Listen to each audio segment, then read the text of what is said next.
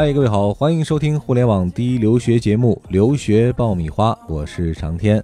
大家好，我是文老师。嗯，积攒了很长一段时间的各种各样的问题哈，今天呢，我们再来集中的给大家解答一下。对，啊其实我特别喜欢答疑啊，答疑的时候就跟大家有一个互动啊，对感觉像跟大家聊天一样。而且特别知道大家目前最需要了解的是什么。对，而且嗯我觉得这些问题对我来讲是一种鼓励。嗯，啊，我看到有这么多的人来关注我们这个节目，所以希望大家多提问题，你们是我动力的来源。啊，也希望大家呢能够关注我们的微信订阅号“留学爆米花”，呃，点击里面的问答社区，就可以和文老师第一时间进行互动和交流了。文老师不能说每天都上吧，但基本上隔一天应该就能上一次啊。嗯，对大家以后争取大家问题题多的话，啊就是每天争取都上，都看看大家。好，我们抓紧时间啊，来依次回答一下近期大家提出的一些比较有代表性的问题。准备留学就听留学爆米花，伴你轻松留学每一天。呃，来看这一位名字叫 Cherry 李啊，他的问题是说呢，文老师，我现在大二，学习化工与制药专业，嗯打算去英国留学。我们学校和英国的普兹茅斯有合作三加一的项目啊啊，英语还不错，正在准备雅思。查了一下，呃，普兹茅斯的排名大概是四十左右。嗯呃，他问呢，我是参加这个项目比较好呢，还是试着申请一下英国其他的排名比较靠前的大学？另外呢，他的这个时间准备方面哈，听了我们节目讲解，觉得现在大二准备时间会不会有一些紧张？哦，嗯因为他这个项目呢是跟学校跟国外合作的三加一，呃，如果没有这种项目合作的话，他说他想去申其他呃排名靠前的学校，我不知道他是不是指的最后这一年。嗯多数的英国学校呢都不接受你直接申请他的最后一年。啊啊，比如他现在大二的话，他已经上完了大一，那他嗯可以说我申请去英国。比如你上了大二了，那你大一读完，一般是可以给你免除预科的，嗯你可以直接读这个呃啊，第一年第一年开始啊，那你还是再接着读三年。如果你说我在中国读完三年，我也想申请其他大学一年，那没有这种合作的话，多数是不行的。嗯那还有一种选择就是说，你读完这个三加一之后，你的这个平均分很高的话，雅思成绩也不错，你可以申请排名更高的学校的硕士。嗯，所以它有两种选择。两种选择嗯，呃。另外这个准备时间，觉得因为他现在没有提他考没考雅思，他如果说今年九月份上的大二的话，他如果现在申请，他写正在正在准备雅思，对，如果他考应该哎是如果嗯他能够在呃今年年底或者是明年的二三月份最晚那个时间能够考到一个合格的雅思成绩，比如说你能考到六分，嗯，那可以申请去国外直接读本科，哦明年九月份去读那个大一啊，但是可能他这个前后还是会损失这个一年的时间。嗯嗯，好了，来看下一位呃听友，他的名字叫 Ice，他比较纠结的问题是英国还是澳洲啊？我们来听听具体的情况。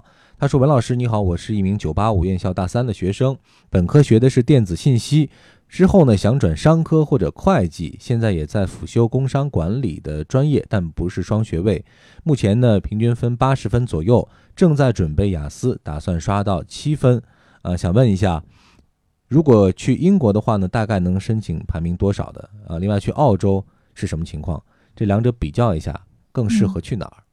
呃，应该先从他的专业啊，他这个专业是电子信息的，呃，他想转商科。嗯那如果说去英国的话，转商科的话呢，呃，大多数的学校可能要通过一个预科，嗯，然后再读一个啊、硕士，中间的时间大约是在两年的时间。那他平均分在八十分以上，我觉得申请大多数的学校都没有什么问题。如果像他说他雅思也能刷到七嗯啊，那我觉得大多数的学校排名前二十的啊，他都是可以都有申请机会的那只是嗯转专业的一个专业的匹配度和课程的问题。嗯那如果说他可以去澳洲的话呢，澳洲是有专门的给这些没有专业背景的学生啊、呃学的两年的会计啊，并且两年之后呢，也可以拿到这个相应的工作签证嗯啊。所以现在来讲呢，澳洲的发展机会可能会更大一些。那嗯英国呢，呃，时间的话也是两年的话，可能毕业之后的工作签证现在很紧张啊，基本上毕业就得回国。对，感觉去澳洲申请可能更省事儿一些。对，呃，他现在情况其实也不用特别纠结。如果说他的雅思成绩能够考到六分以上的话，嗯啊，那么英国可以申请语言加硕士。嗯那反之，如果他的语言成绩没有考到这么高的话呢，那对他来讲，呃，能够选择的就澳洲语言成绩要求宽松一些，他也嗯可以从这个角度来考虑一下。好，那接下来呢，我们再把视线转向欧洲啊，来嗯回答一位听友的问题。他的名字呢有一些特别，叫六台日历六三零沃家，这是个是日历的广告吗？啊，他要问的是，我们有意让孩子去德国读小学，嗯，呃，每年的生活费还有学费的预算是五万欧元，哎呀，真是不可以差钱啊！提供资金证明，呃，但只是小孩读书，没有移民的意愿啊。嗯请问有没有这类签证？他的意思是只送孩子去吗？呃，通常在这种欧洲国家读嗯小学的，都是家长在那边有居留权的。比如说，啊我家长过去是做呃交流的，嗯或者我去那边工作的，那也就是说他在那边是有居留权的。这种孩子在当地呢，才可以申请当地的学校，嗯否，则这么小的年龄。当地的学校通常是不接受的，亲戚在那边也不行是吗？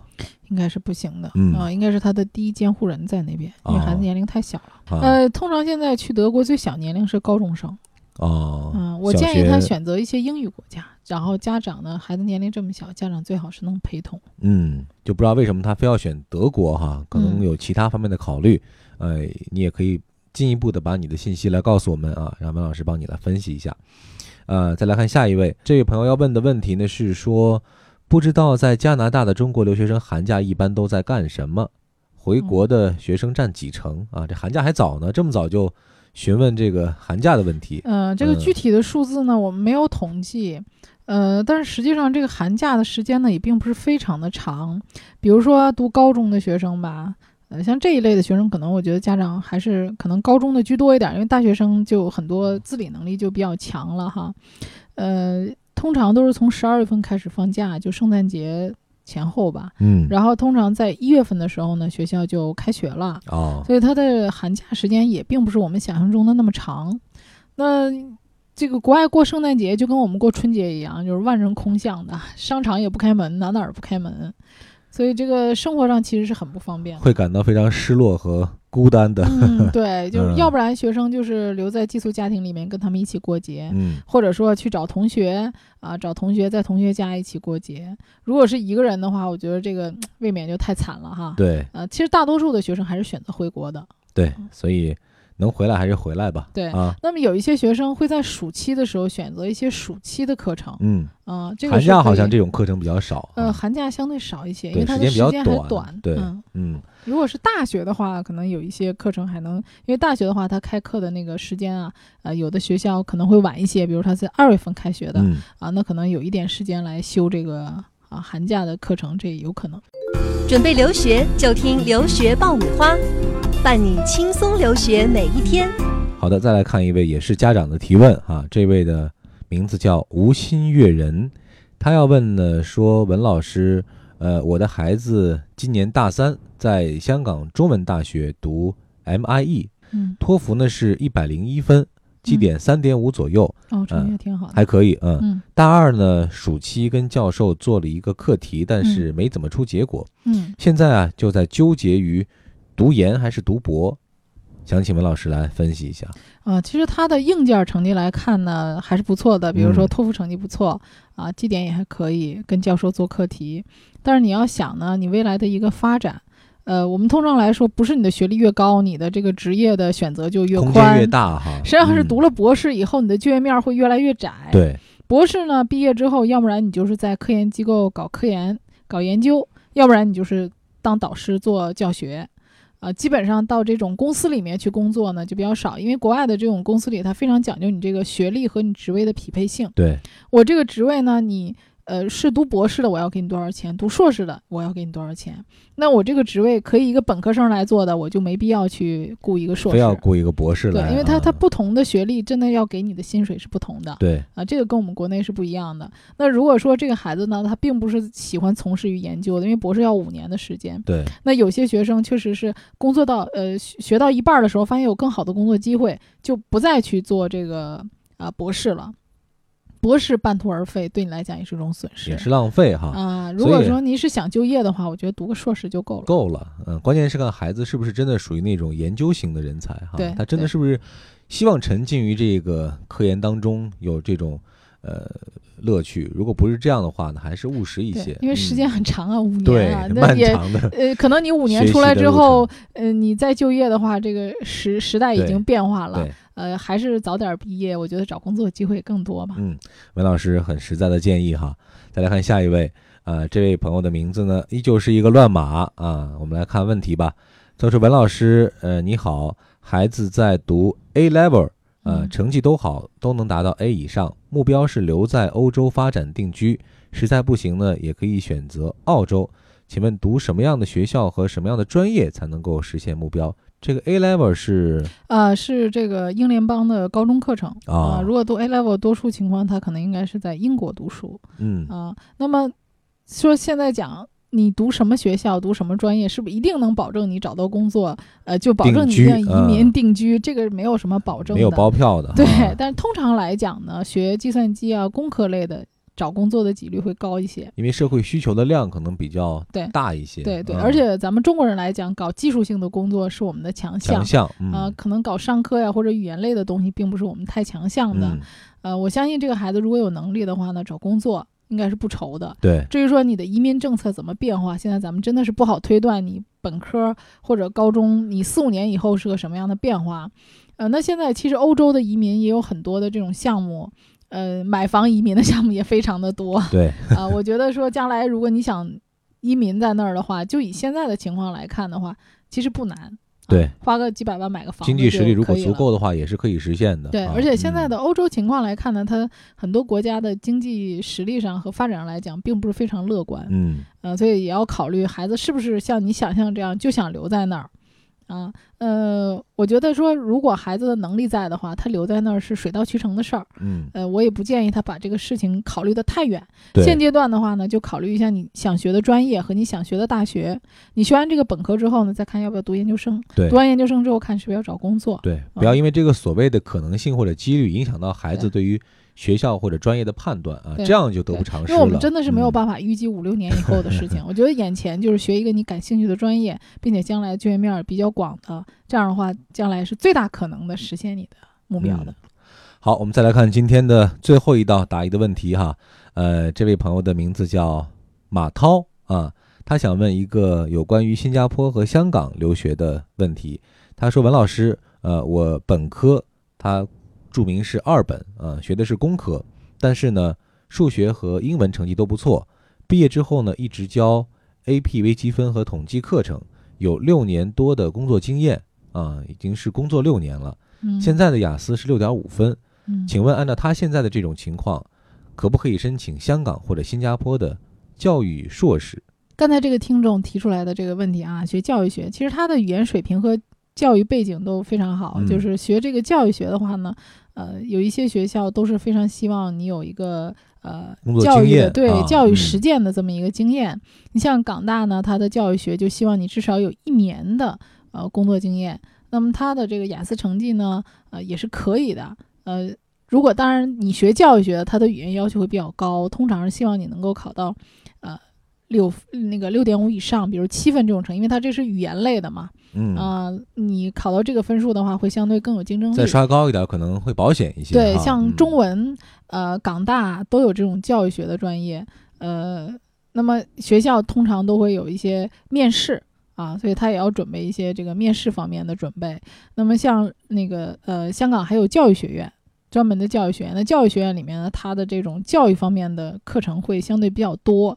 比如说他说到的这个数学教育，在教育学院里面就会有。嗯啊、他可以考虑。那新加坡呢，因为学校相对比较少，只有呃国立和呃这个理工，呃呃南洋理工学院，所以在选择面上就要相对比较窄了。嗯，如果非要在两者选择一个的话呢，建议可以先奔着香港去。嗯，香啊港它的选择空间会大一些。嗯其实呢，我们现在在这个微信的问答社区里有很多的这个咨询的方向和我我我们服务的方向哈。嗯你比如说，我们在置顶帖里呢，有大家最想听到的这个节目的内容啊。其实我们很多期节目的呃内容都来自于此啊。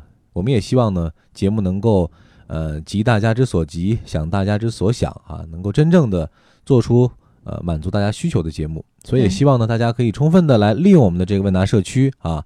一方面呢，可以提出你的问题；另外一方面呢，也可以把你最想听到的节目内容来告诉我们啊。我们在看到大家的建议之后呢，也会有针对性的啊制作一些节目，满足大家留学咨询的需求。对我也希望能够为大家尽我的绵薄之力啊，能够帮到大家。嗯，好了，那今天的节目就是这样了。我们节目结束之后呢，大家依然可以继续的关注我们的微信订阅号“留学爆米花”，在里面进行提问，我们会第一时间和你交流。好的，这一期答疑专辑我们就先聊到这儿。呃，我在留学问答社区里等着大家。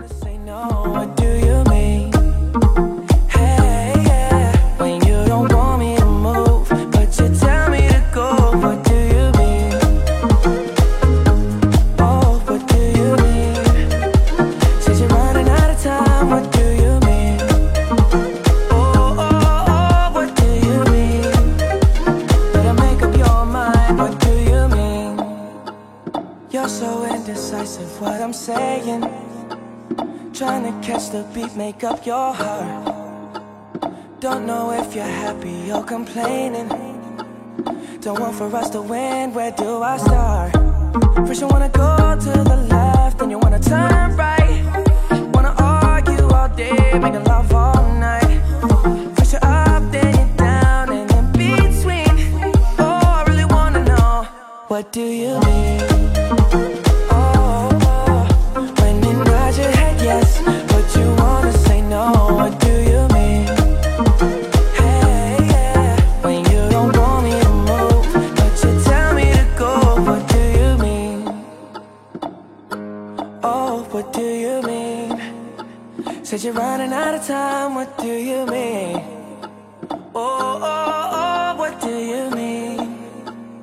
Better make up your mind. What do you mean?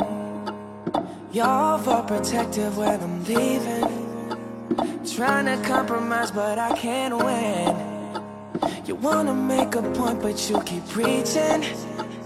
You had me from the start, won't let this end. First, you wanna go to the left, then you wanna turn right. Wanna argue all day, make love all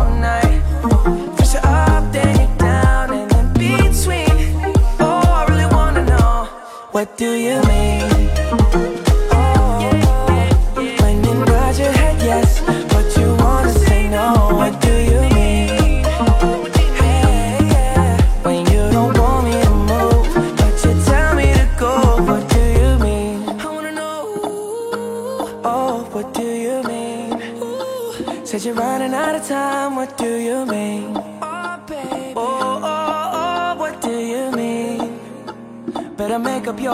Mind. What do you mean?